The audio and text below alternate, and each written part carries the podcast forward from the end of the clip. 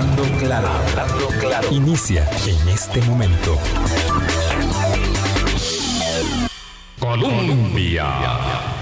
Con un país en sintonía, ¿qué tal? ¿Cómo están? Muy buenos días, bienvenidas, bienvenidos a nuestra ventana de opinión. Desde 1947, haciendo radio útil, ese es eh, uno de nuestros, de nuestros lemas aquí en Colombia, su casa, nuestra casa, por 15 años y es como siempre, por supuesto, un enorme privilegio que se acerquen a nuestra ventana de opinión para compartir con ustedes en el libérrimo ejercicio de la libertad de informarse eh, nuestros puntos de vista y los de nuestros invitados. De modo que con esa consigna siempre clara, siempre eh, como un norte, y que con entusiasmo y con agradecimiento llevamos adelante en nuestro espacio.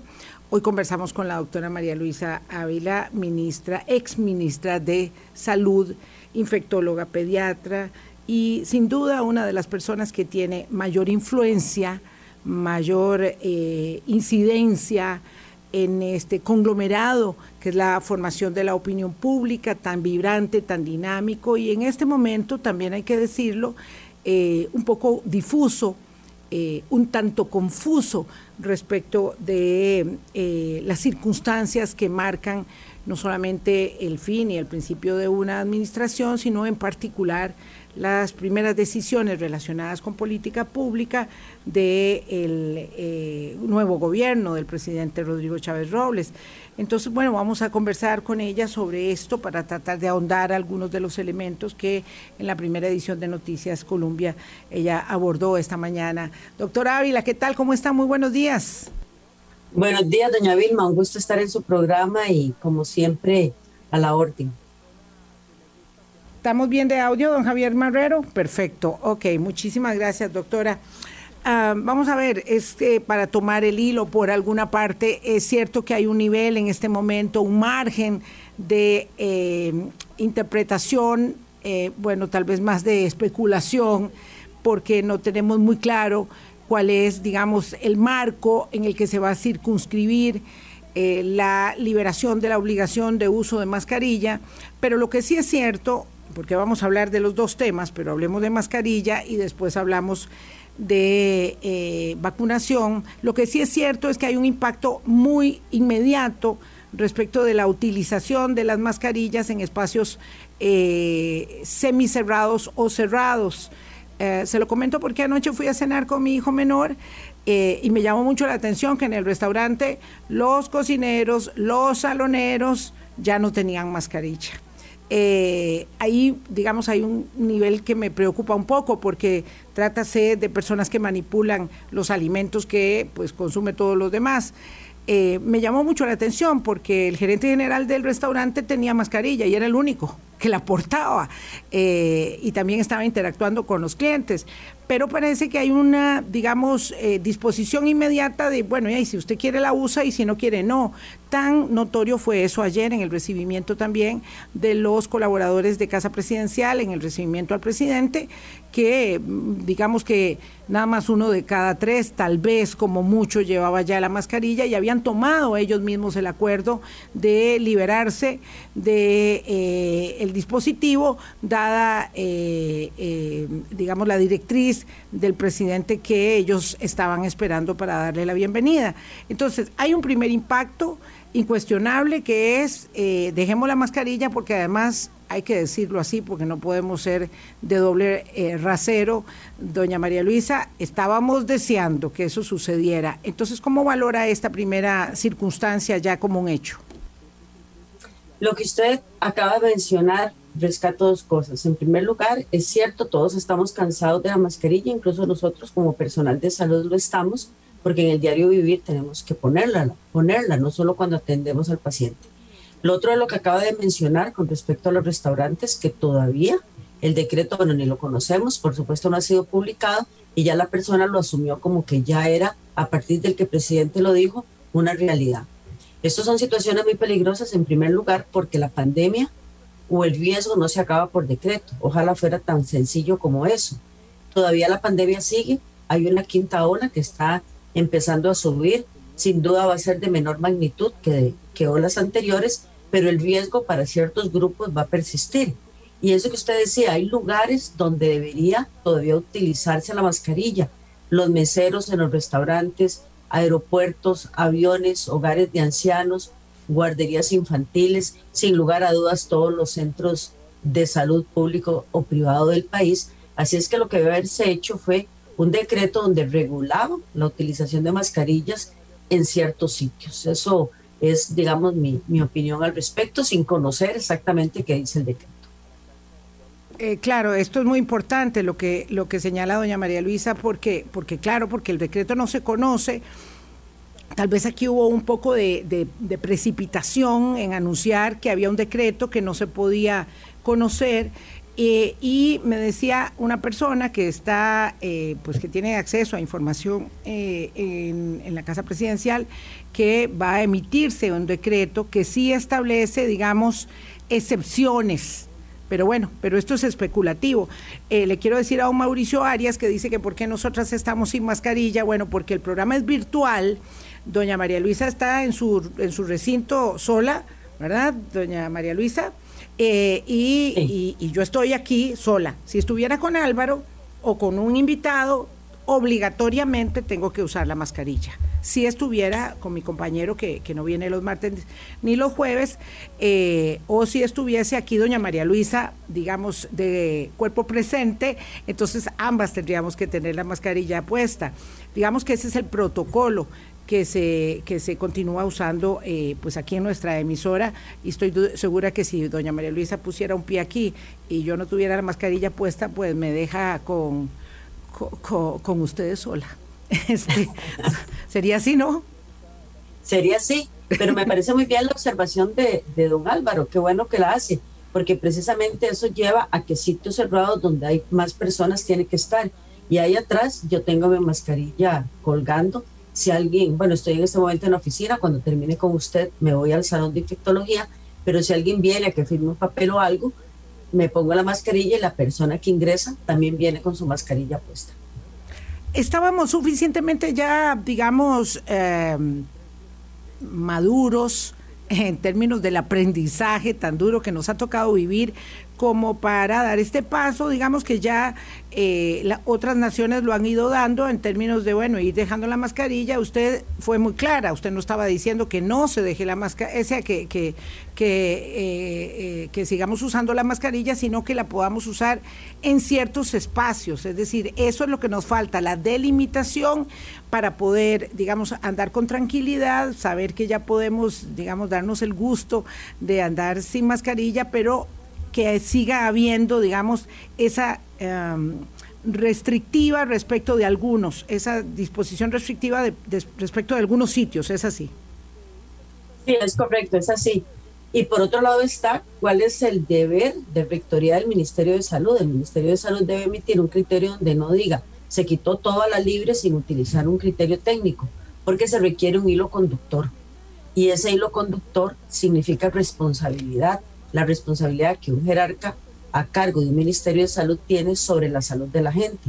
La decisión, por supuesto que muy respetable la señora ministra, porque además ella va a tener que cargar con la responsabilidad, como ha sido siempre, de esa decisión que toma. Sin embargo, usted no le puede decir a la gente, hey, vea, si usted quiere, haga ejercicio, si quiere, fuma, si no quiere, no fume, haga lo que a usted le parezca que está bien, porque lamentablemente necesitamos tener unas políticas de salud que enmarquen hacia donde todos nosotros vamos. Políticas que van dirigidas a cuidar la salud de las personas, porque si bien es cierto, todos somos responsables de nuestra salud, tenemos diferentes niveles de entendimiento de situaciones alrededor que se conocen como determinantes sociales de la salud que hacen que el ministerio tenga que tomar algunas decisiones en bien en bien común, en bien de la ciudadanía, no solo de una o dos personas. Vamos, eh, la política pública sanitaria, y, por eso tiene ese, ese, nombre de pila, que es política, ¿verdad? Eh, pública sanitaria, eh, necesariamente va por los linderos del deber ser y de, y de, lo que no podemos hacer, ¿verdad? O de lo, o de lo que no deberíamos hacer digamos, una política pública puede, puede establecer que tenemos que mm, pues hacer ejercicio al aire libre, comer saludablemente, lo que usted siempre ha eh, levantado en bandera como la promoción de la salud, ¿verdad? Y el doctor eh, eh, Daniel Salas también enfáticamente. eso no significa que lo voy a hacer, ¿verdad? no significa que voy a transitar el camino Mm, de la actividad física, de la comida saludable, eh, en contra, digamos, de la, de la, de la terrible eh, epidemia de la, de, la, diabetes, por ejemplo, eh, o del sobrepeso, pero sí implica la responsabilidad del establecimiento de las líneas por las que ha de conducirse la sociedad. Es así como para entender todo lo que significa, porque ahora estamos hablando de mascarilla, pero podemos hablar de, de la salud en general. Sí, claro, es correcto, doña Vilma. El Ministerio de Salud dirige y conduce la política nacional de salud en diferentes ámbitos. Y eso significa que hay una responsabilidad de parte del Ministerio de Salud de marcar ese deber ser individual y social y por supuesto colectivo, que usted lo mencionaba anteriormente. Y eso tiene que ver con mascarilla, con todos los demás hábitos de vida saludables porque cambiar un comportamiento es muy difícil. Ya la gente más o menos venía acostumbrándose a la mascarilla. Si usted de buenas a primeras dice, ya no tiene que usarla en ninguna circunstancia, por supuesto que todos vamos a estar felices. Pero ¿qué pasa? Si viene una subvariante de Omicron que requiera tomar medidas sanitarias de nuevo y volverle a decir a la gente, use la mascarilla en estos y estos sitios, pues va a haber un mayor rechazo de las personas porque ese es el comportamiento normal.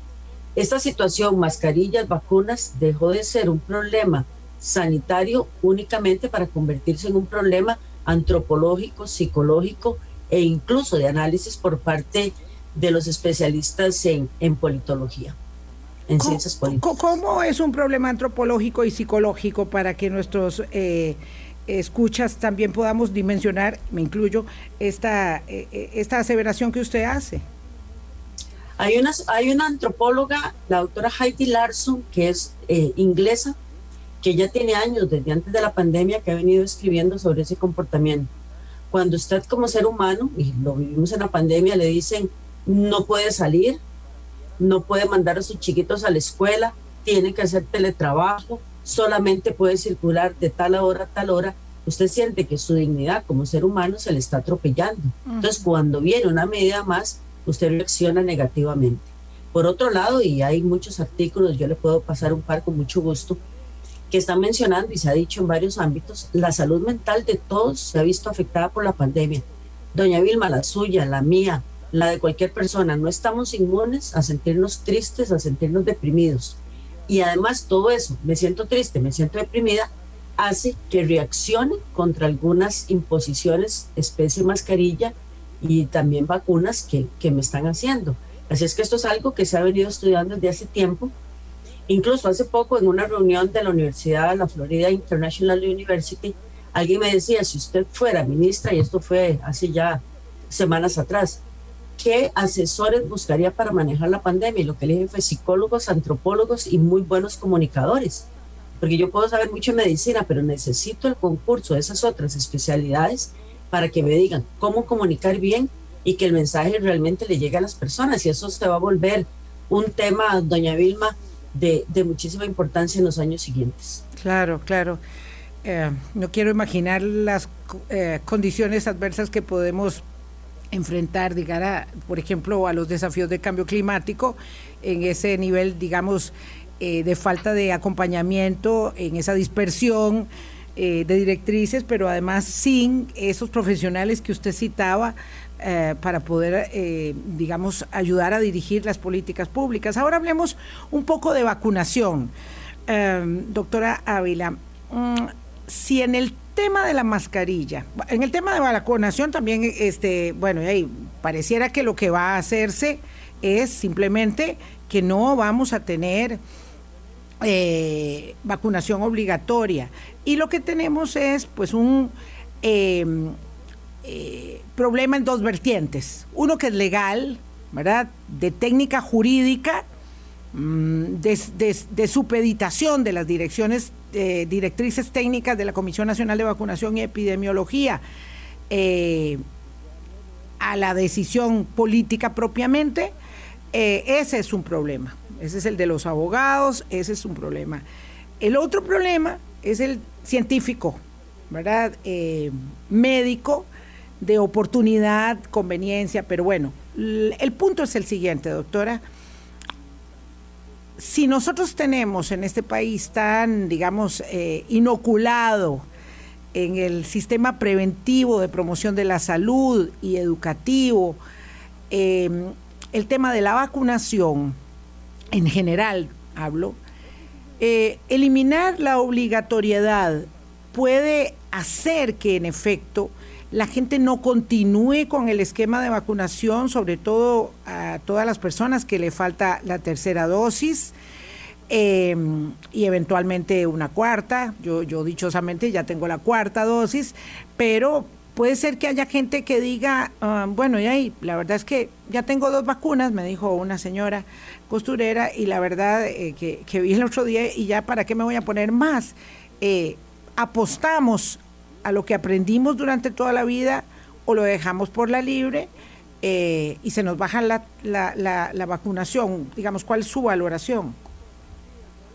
Bueno, yo creo, y, y, de nuevo, que los abogados el campo de los abogados, pero he estado leyendo bastante lo que han venido publicando, e incluso el, el, doctor Hernández, que es un constitucionalista, y él hizo un análisis muy interesante sobre esto. Y resulta, pues, lo que hemos dicho siempre, hay tres leyes que establecen que las vacunas son obligatorias. La Ley General de Salud del 73, la Ley Nacional de Vacunas, que fue mucho tiempo después, en este momento se me va la fecha, pero también está el Código de la Niñez y la Adolescencia, que obviamente es específico para ese grupo poblacional. Desde la, ley, desde la Ley Nacional de Inmunizaciones se sabe que la Comisión Nacional de Vacunación y Vigilancia Epidemiológica es la que dicta la medida que se debe seguir.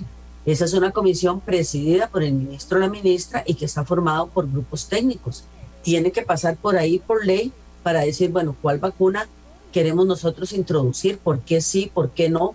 Por supuesto que se basan en, no en el criterio personal de los que están ahí, sino que cada uno de ese grupo representa un área que viene nutriéndose del trabajo que hace mucha gente. Nosotros, la Asociación Costarricense de Pediatría, tiene un representante, el Hospital Nacional de Niños tiene un representante que lleva la voz de todos, de todo el grupo que está representando.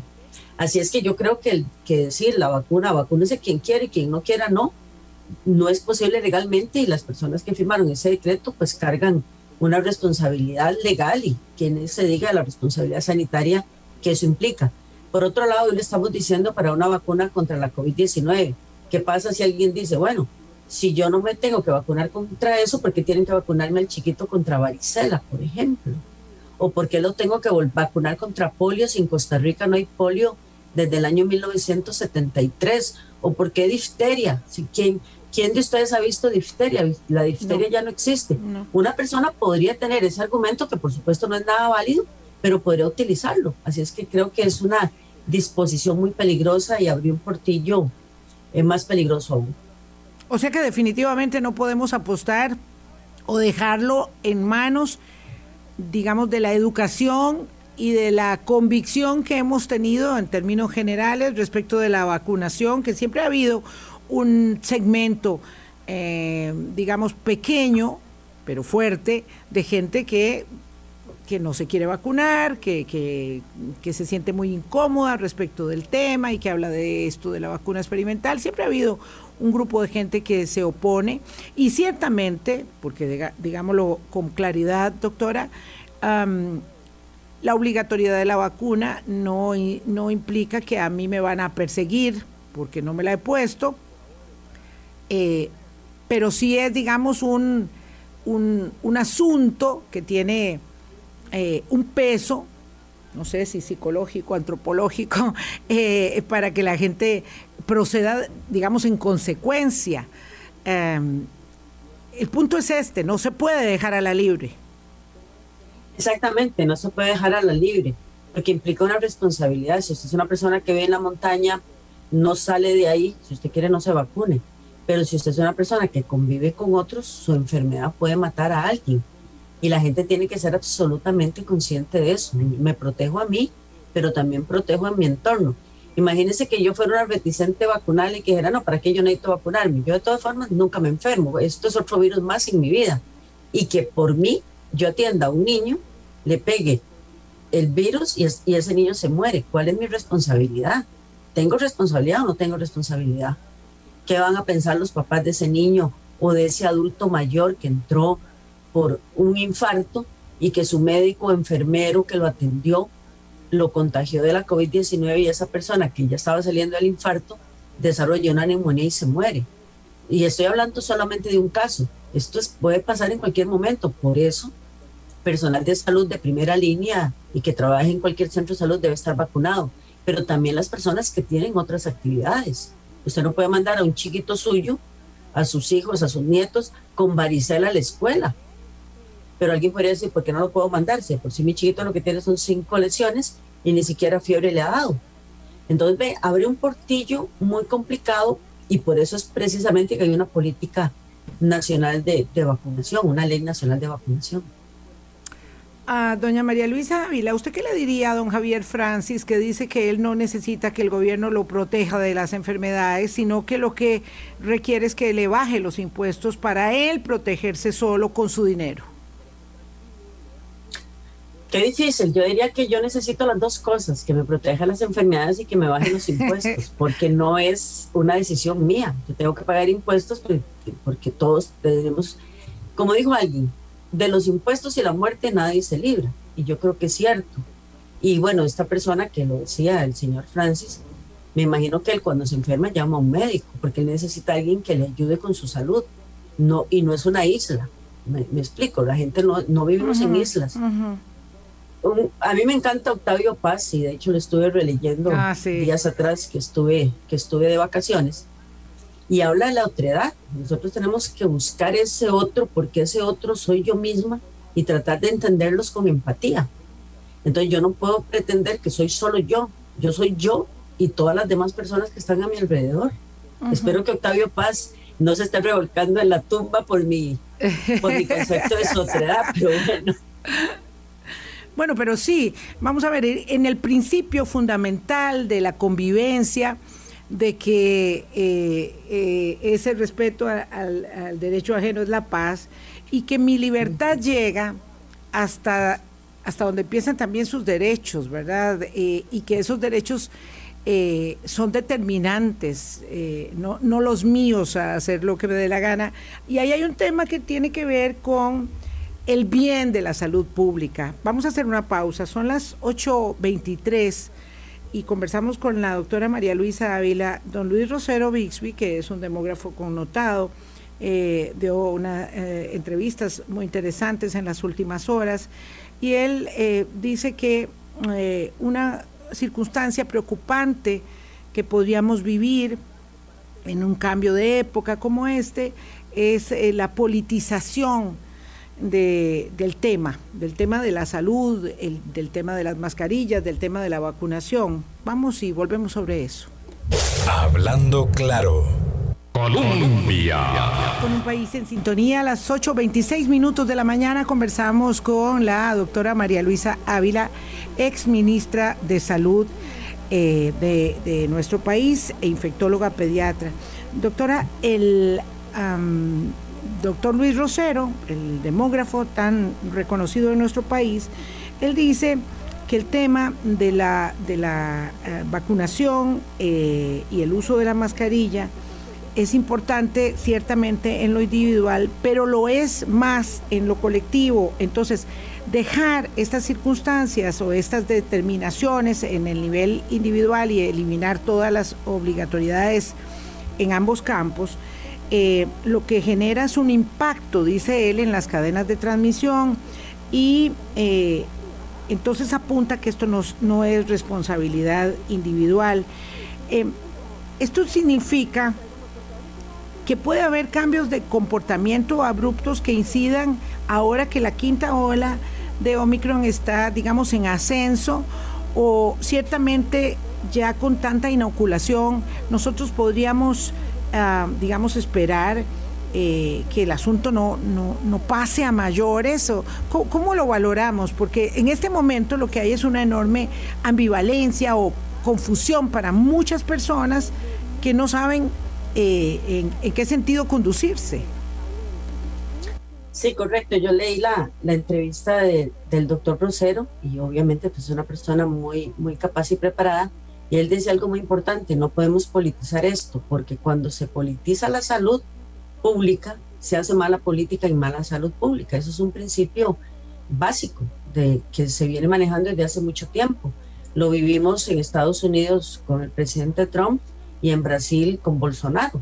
Entonces tenemos que tener mucho cuidado de no politizar la salud pública, sobre todo porque hace poco, tal vez unos dos meses, el Lancet publica un análisis de 147 países y cómo fue su desempeño con relación a la pandemia. Y una conclusión que me pareció fundamental fue que a los países que les había ido mejor no eran necesariamente los países que tenían más dinero, más recursos o más hospitales. Les fue mejor a los países donde sus ciudadanos tenían confianza en el sistema de salud. Así es que nosotros si politizamos la salud, los ciudadanos le van a perder confianza a las instituciones propias del Sistema Nacional de Salud y eso no nos conviene a ninguno. ¿Qué va a pasar con este tema de, la quinta ola? Es muy probable que sea menor eh, en magnitud a lo que pasó con olas anteriores, pero sí poblaciones de riesgo, porque Omicron se dice que es más leve, pero cuando usted toma los casos, los parea y los compara, la letalidad en esos grupos tiende a ser similar que con Delta o con, o con las primeras. Así es que hay que tener mucho cuidado con eso. Entonces, vamos a tener una, una ola perdón, de menor magnitud, pero no implica que sea inocua. Y por lo tanto, usted tiene que continuar con algunas medidas de salud pública para lograr que la menor cantidad de personas se vea afectada y por supuesto que, que no vayan a morir, que ese es el, el, fin último de las cosas que hacemos.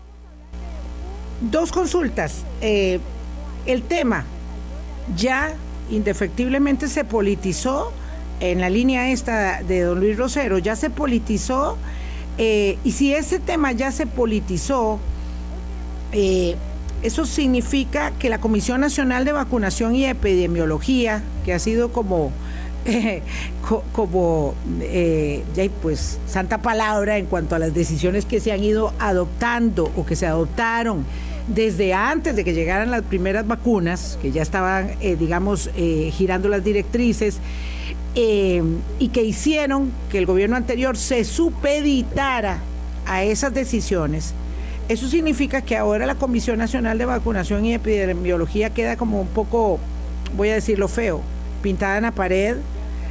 Ah, ¿Podría la Comisión Nacional de Vacunación y Epidemiología tener que adoptar resoluciones obligada a, que se acomoden al, digamos, a, la jerarquía superior de la casa presidencial? ¿Eso podría ser así o definitivamente no? Por ley no. Es posible que todos estos decretos les vaya a caer algún recurso de amparo que presenten, por ejemplo, Colegio de Médicos, la misma Unión Médica Nacional, etcétera, etcétera. El problema, como le decía, bueno, no hay problema. La situación, como le decía, es que la Comisión Nacional de Inmunizaciones es presidida por el ministro o la ministra. Entonces, imagínese usted que si yo presido una comisión y esa comisión decide irse en contra de lo que mi presidente me está diciendo, ¿cuál va a ser mi actitud? Yo diría que el señor presidente debería escuchar más a, a su ministra de Salud. Para algo la puso, no solamente como una figura decorativa para firmar un decreto. Ella es una profesional en ciencias de la salud y yo estoy segura que tiene la capacidad para analizar lo que puede ocurrir si no se vacuna obligatoriamente a ciertos grupos o si se quita la mascarilla de esa manera. Sé que para ella su primer decreto no debe ser muy fácil decirle al presidente, disculpe señor, usted está equivocado, esto no lo podemos hacer o tenemos que hacerlo de esta manera. Así es que yo creo que el presidente tiene que escuchar a su ministra y ella tiene que escuchar a los grupos técnicos que, que la acompañan para poder tomar las decisiones. Yo no creo que un médico se pueda prestar para tomar una decisión en salud que vaya a afectar la vida de, la comunidad, iría en contra de cualquier principio humanista de nuestra profesión. Sí, claro, como estamos en el, mundo de la especulación, puede ser que no haya necesidad de presentar esos amparos contra esos decretos, porque como los decretos eh, evidentemente no se, no se han dado a conocer, es porque los están, digamos, yo esperaría, alineando para que sean legales. Eh, no, no para que, digamos, eh, se, se, se, concrete la, la ilegalidad. Pero voy a lo mismo. Sé que es un tema de legalidad, doctora, pero, pero, pero hablemos del tema de del deber ser, de la política, eh, de, la, decisión científica de, del tema. Eh, yo sé que una cosa cuesta mucho desligarla de la otra.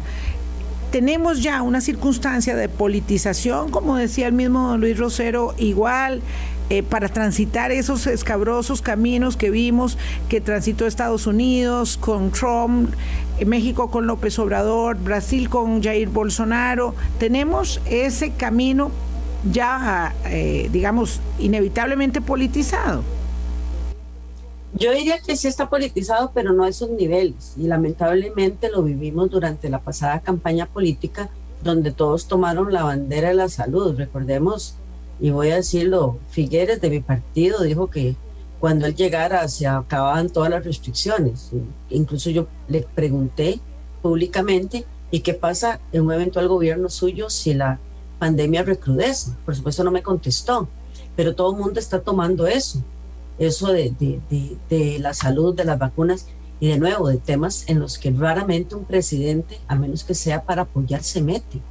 Y ahora estamos viendo gente que no sabe de salud, que se está metiendo en el tema de salud y que está dándole directriz a la gente que, que se supone que sí sabe, como es su equipo de, de salud. Así es que yo creo que las instituciones nuestras aguantan porque han sido sólidas, pero como decían, recordemos que a pellizco se mata un elefante, era que decía el dicho. Entonces tenemos que tener mucho cuidado. Un burro, tenemos que tener mucho cuidado. Ah, ¿qué, cosa más compleja, ¿verdad? Me dice aquí el doctor eh, Luis Villalobos que lo grave es que se ha transgredido una política de Estado que ha estado, digamos, explícitamente establecida en la Ley Nacional de Vacunación. Eh, y otras leyes conexas, conexas eh, y tratados internacionales.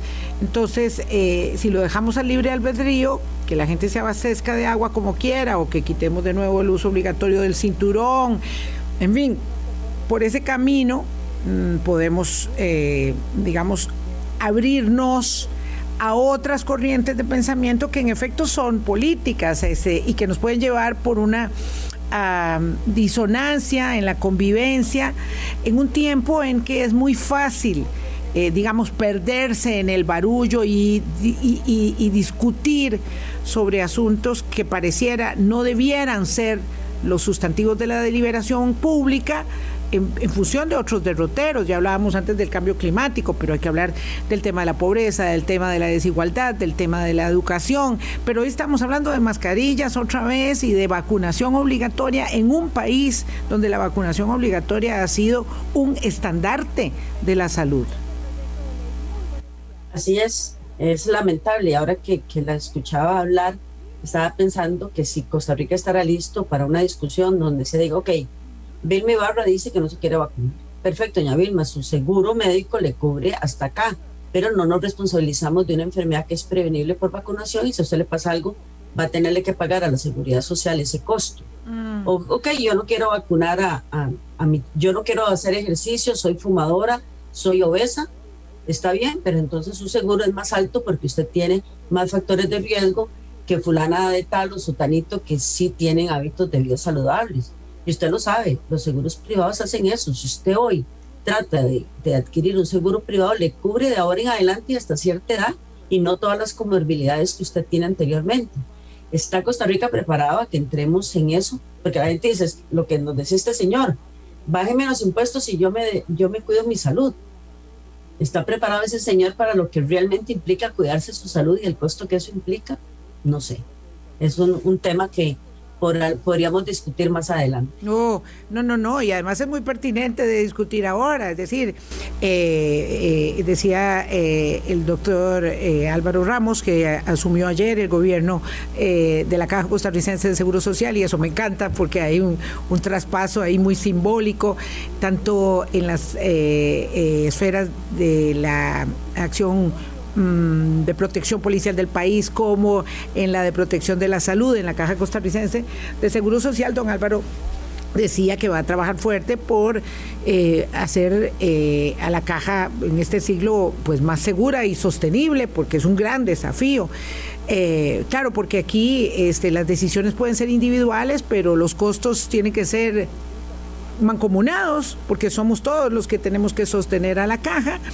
Eh, y yo puedo decir que a mí que me bajen los impuestos para yo cuidar mi salud, pero en el momento que la cosa se me complique, yo donde voy a tocar la puerta es Calderón Guardia, que es mi hospital de referencia, porque no hay plata que alcance.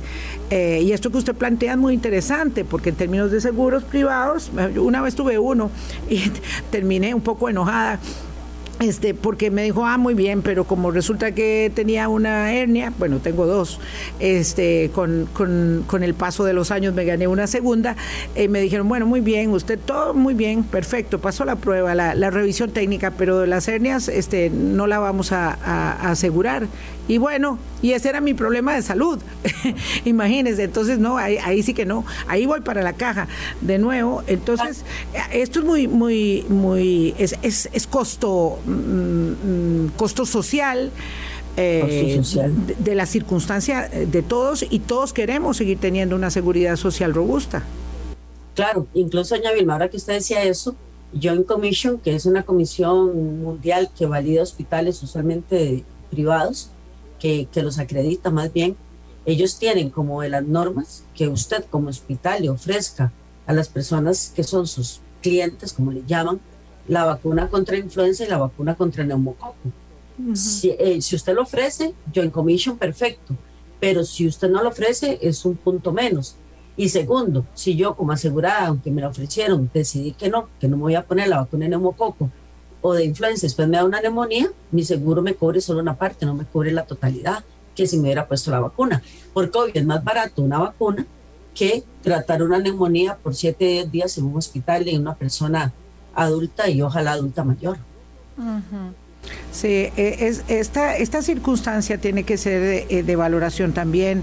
Eh, en todo caso, digo, a veces no uno siente que hablar de salud y costo es como monetizar el tema, pero bueno, es duro y puro el costo que le cuesta al, sistema, a todos nosotros, eh, el, asunto, pero, pero lo, más preciado, eh, yo creo que uno lo va, este, digamos, aquilatando conforme más pasan los años, es tener eh, la condición de salud que nos permita una, la mejor calidad de vida posible y que además eh, nos permita cuidar de los cuidar en lo personal primero y cuidar de los nuestros también. Yo creo que ese es el valor y el, el el gran regalo que ha implicado el sistema de salud pública costarricense a lo largo de estos años 80 de la caja eh, y, de haber, digamos, apostado por una política sanitaria que no es perfecta, pero que es motivo de enorme reconocimiento eh, eh, a nivel, a nivel eh, mundial y, propio de nosotros los costarricenses. Sí, Vilma. De hecho, lo, lo, dijimos en algunas otras veces que hemos conversado, de que la, el éxito que ha tenido Costa Rica en materia de salud es que las políticas han trascendido gobiernos. Los gobiernos, diferentes partidos, bueno, antes hemos tenido bipartidismo más tiempo, pero desde que, incluso desde que se rompe el bipartidismo, las políticas de salud han continuado, no han sido afectadas por el partido que esté gobernante. Y eso es lo que hay que cuidar. Las políticas de salud trascienden gobiernos. No se llegan y se quitan, no se improvisa, se mejoran, nunca se empeoran. Permítame una pausa, doctora María Luisa Ávila. Tenemos, por supuesto, pues debate eh, en las redes.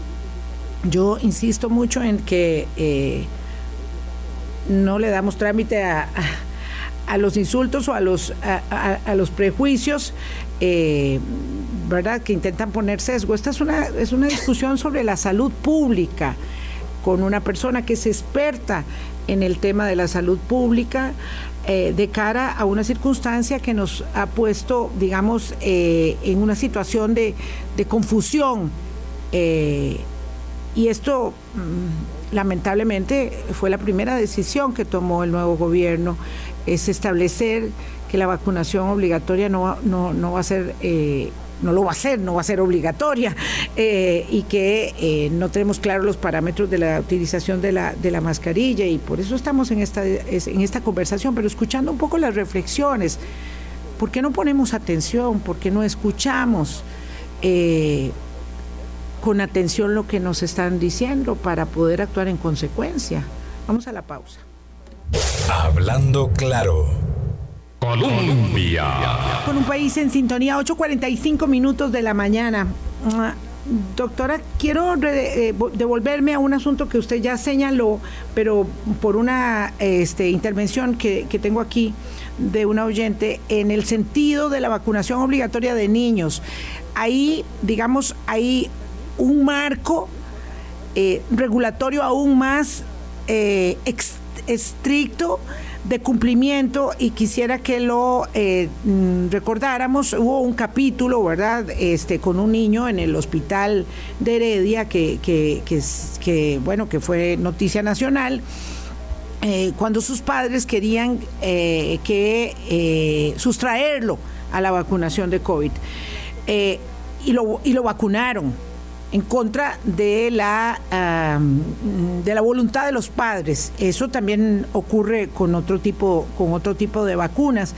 Eh, pero me gustaría que hablara sobre este tema, sobre todo porque ese es su, su, su su, clientela más amada, eh, sus pacientes, eh, ¿cómo es que esto debemos entenderlo aún a pesar del criterio de algunos de los adultos que son los tutores de esos niños.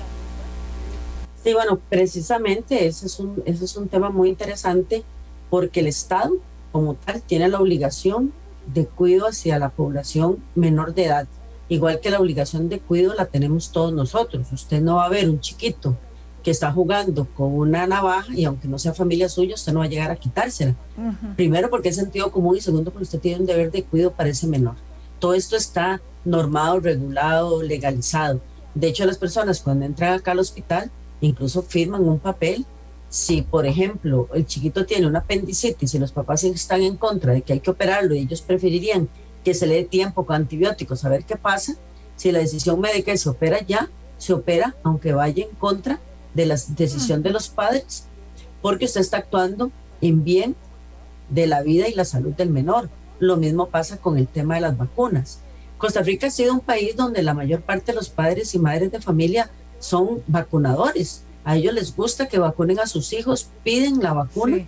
De hecho, a mí me llama mucho la atención con la vacuna contra el papiloma virus humano que se aplica para niñas cuando empiezan a cumplir los 10 años, que ya padres han puesto recursos de amparo para que vacunen a sus hijos varones o vacunen a sus hijas de mayor edad. También pasó con la vacuna de neumococo, con la vacuna de varicela, con rotavirus los padres entienden la importancia de que sus hijos estén protegidos. Entonces, obviamente, con, con la COVID-19 es menos la gente que no quiere vacunarse y es ahí donde el Estado tiene que, que recurrir.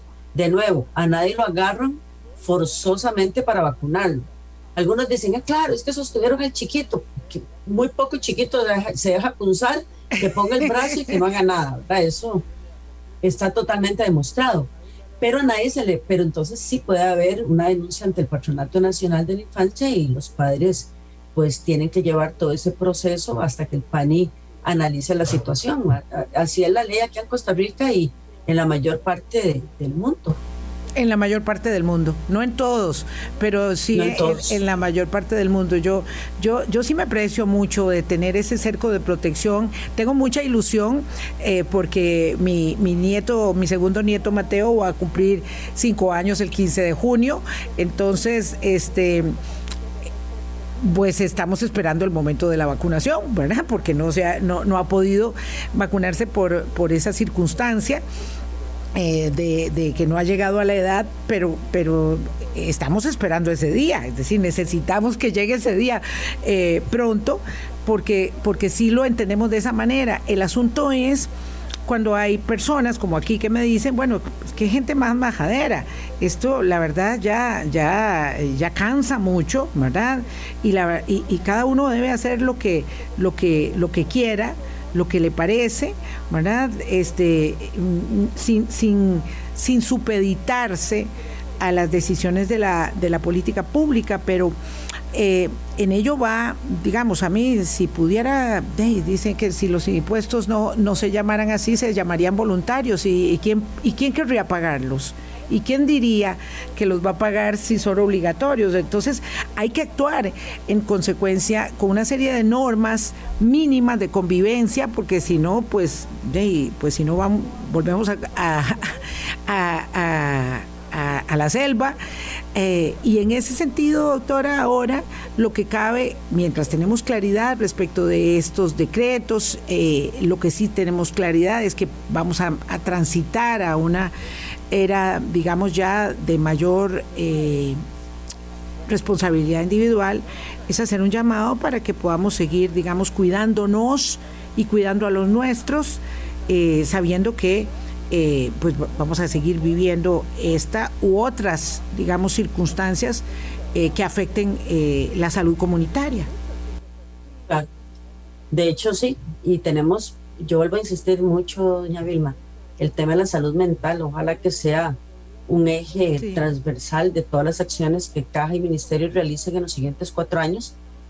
La salud mental se ha visto afectada. Usted ahora acaba de comentar que no le íbamos a dar curso a, comentarios eh, ofensivos en redes sociales y a veces uno piensa, porque detrás de esos comentarios ofensivos hay una persona que no es que sea malvada y le quiera hacer a uno el daño o lo odie hay una persona que probablemente está asustada, no tiene empleo y su medio de, solventar esa frustración es poniendo un comentario ofensivo en una red social donde muchos lo leen, entonces la persona se siente validada. Y precisamente estas antropólogas que estoy leyendo ahora dicen que todo este tipo de manifestaciones hay que verla con compasión. No hay que molestarse, yo sé que no es contra mí porque me conocen, eh, pueden decir una cosa y tal vez están pensando otra, y hay que verlo con compasión, no hay que ni que contestar de mala manera ni nada, o sea, hay como que entrar en un modo zen para lograr convivir y si es necesario, pues uno se aleja un poco de redes sociales para su propia salud mental. Pero también todas estas manifestaciones de red, de ofensas, de descalificativos, obedecen a una persona que debe tener un montón de problemas y que más que criticarla o, o devolverle la ofensa, tenemos que verla con compasión y, con, y que ojalá pues resuelvan sus problemas para que sean más felices. Yo no me imagino poniendo cosas horribles de alguien que ni conozco en redes si mi salud mental está bien. Entonces aquí la recomendación es, ojo, como dicen, como dicen en las mismas redes sociales, páguense a ver porque uno no puede andar por la vida destilando odio y ofensa. Eso al final lo que le daña es a uno mismo. Sí, mm, esto de la salud mental de verdad requiere de un enorme esfuerzo, eh, un mayor reconocimiento eh, respecto de los desafíos sanitarios que tenemos eh, y mayor énfasis en la formulación de política pública. Creo que estamos muy enfermos como, como sociedad. Ah, nos cuesta mucho reconocer los criterios de otros, sin, sin denostarlos, sin insultarlos, sin desacreditarlos. Eh, la verdad que sí, la verdad que es algo, algo eh, este, este muy, muy lacerante en términos de la convivencia, eh, pero qué bueno es encontrar empatía. Don Carlos Ramírez dice algo, doctora, que quiero compartirle, ya que nos vamos. Dice, no comulgo con su ideología política. Bueno, debe ser que él no es liberacionista y la doctora Ávila eh, claramente es liberacionista y sapricista, como todo el mundo sabe. Dice, no comulgo con su ideología política, pero quiero agradecerle la lucha que dio para incluir la vacuna de neumococo en el esquema eh, nacional de vacunación. La pagamos con nuestro primer hijo y ya estaba incluida en el segundo, para el segundo hijo. El costo económico era muy significativo. Eh, ese es el punto. Hay vacunas eh, disponibles para los esquemas de los niños, pero además hay vacunas disponibles para COVID y, son gratis. Wow, y son gratis. esto es una maravilla del sistema, del sistema de, salud. Y bueno, quería dejarle ese mensaje que nos manda don Carlos Ramírez, doctora. Muchas gracias a don Carlos. Y, y él lo dijo, no tenemos que pensar igual. Si uno ni siquiera piensa igual con los hijos, el esposo, la esposa, los padres, todos pensamos diferente, pero tenemos que buscar el punto de encuentro y el punto de encuentro es la salud. Y nada más, doña Vilma, yo por lo general no me gusta decir que las vacunas son gratis porque alguien paga por ellas y es sin costo extra para todas las personas, estén o no aseguradas. Y tienen un costo alto. El país invirtió mucho dinero en comprar vacunas y ponerlas a disposición de la gente. Y compramos de las mejores vacunas que había y que siguen habiendo, vacunas de país desarrollado. Y eso a veces no se ve. Y la gente sigue, a pesar de lo que se ha insistido, que esta es una tecnología nueva, que esto, que el otro, cuando son tecnologías que surgieron en los años 60 y 70, pero la gente lee lo de ahora, no lee hacia atrás. Entonces ese es uno de los, de los problemas que tenemos y, y bueno, nadie tiene por qué saber de vacunología inversa y el SARS y el MERS. Para eso se supone que estamos los que estudiamos para, para eso y tratar de explicarlo de la mejor manera. Doctora Ávila, muchísimas gracias. Sí, ese es el punto. Pero eh, de la mano con ello, de que sean ustedes eh, y que traten de explicarlo de la mejor manera, de la mano con ella, ello es determinante que haya una supeditación, yo eso lo valoro mucho de las decisiones políticas a las decisiones técnicos, científicas, sanitarias, estadísticas, de respaldo para tomar las mejores decisiones para, para el bien común. Gracias, doctora Ávila. Buenos días. Buenos días, doña Vilma. Un gusto estar con usted y saludos a todos. Gracias. muy buenos días. Gracias a todos. Muy buenos días. Gracias. Que la pasen muy bien. Feliz día. Hablando claro, hablando claro.